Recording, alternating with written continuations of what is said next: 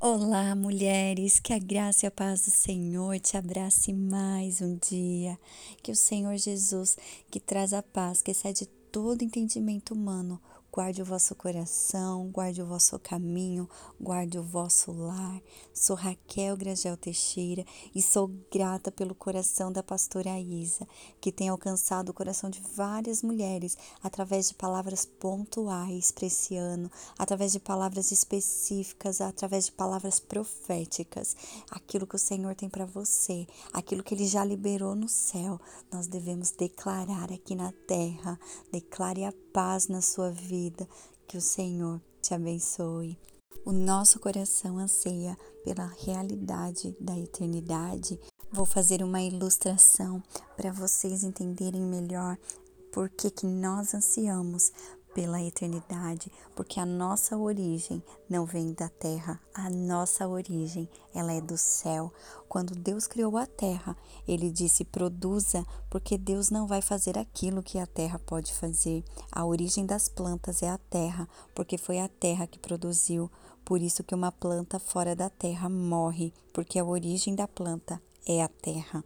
Deus falou para os mares: produza segundo a sua espécie. A origem dos peixes são os mares. Um peixe fora d'água morre, e Deus criou o homem segundo a sua imagem e semelhança.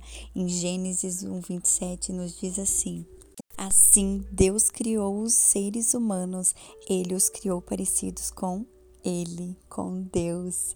Ele os criou o homem e a mulher.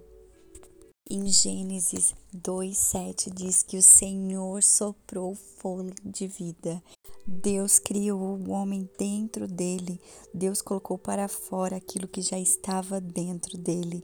Deus deu a vida. Fomos gerados dentro do Senhor, porque nele vivemos, nos movemos e existimos. E no livro de Eclesiastes 3:11 nos diz assim: ele fez tudo apropriado a seu tempo, também pôs no coração do homem o anseio pela eternidade. Mesmo assim, este não consegue compreender inteiramente o que Deus fez. O que existe, existe porque Deus criou. Somos obra-prima do Criador. Nem o universo, com toda a sua vastidão e magnitude, ela pode se comparar à criação divina como fez Deus o homem.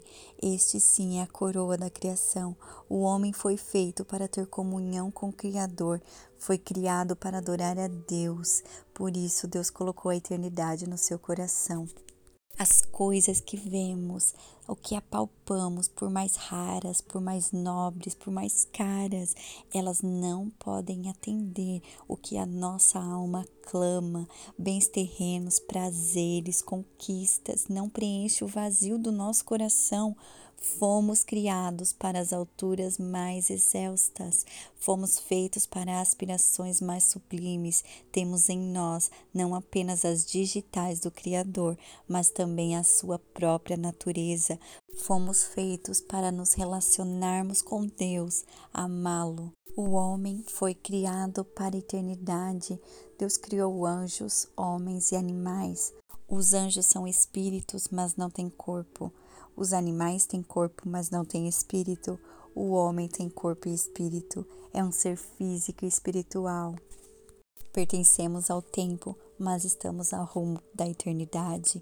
Vivemos na história, mas os nossos olhos miram o que está além da história. A morte não pode colocar um ponto final em sua existência. Deus colocou a eternidade em seu coração. Sua existência não se limita ao breve percurso do berço à sepultura. A eternidade está em seu coração. Os luzeiros do tempo não podem iluminar os recantos da sua alma.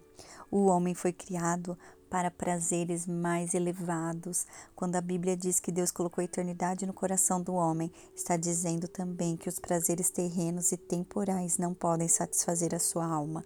Os prazeres dessa vida e as paixões carnais não saciam a sua sede de prazer, mas as coisas da carne podem satisfazer momentaneamente, mas depois entorpecem sua mente, anestesiam sua consciência e escravizam as suas vontades. Somente o seu tempo em intimidade com Deus, na comunhão com o Pai, podem acalmar a sua alma, aquietar a sua mente e transbordar de alegria o seu coração, uma vez que o homem foi criado por Deus e para Deus, somente o próprio Deus pode dar sentido à sua vida. E o homem foi criado para a vida eterna. Aqueles que investem apenas nesta vida são loucos. Aqueles que buscam o sentido da vida nas aventuras da embriaguez ou na estabilidade das riquezas, nas aventuras do sexo ou mesmo no glamour do sucesso, descobrem que todas essas conquistas não passam de vaidade, tudo isso tem um brilho fugaz como uma névoa. Nossa alma não encontra pouso certo senão nos braços de Jesus. Nosso coração não encontra porto seguro senão na posse da vida eterna. Essa vida eterna não se compra com dinheiro nem se alcança por merecimento. A vida eterna é uma oferta da graça de Deus recebida mediante a fé em Jesus Cristo. Somente o homem que tem a vida eterna é verdadeiramente feliz. Nós fomos criados para existir, não no tempo, mas na eternidade. Em João 17,3 diz assim: Mas quem come minha carne e bebe meu sangue terá a vida eterna, e eu o ressuscitarei no último dia. João 6,54 Portanto, assim como o pecado reinou sobre todos, o levou à morte, agora reina a graça, que nos declara justos diante de Deus e resulta na vida eterna por meio de Jesus Cristo, nosso Senhor. Em Romanos 5:21, e nessa comunhão desfrutamos a vida eterna que Ele nos prometeu. Que o Senhor Jesus te abençoe, que a graça imerecedora do Senhor possa te abraçar mais um dia. Não somos merecedores da graça, mas Ele nos amou.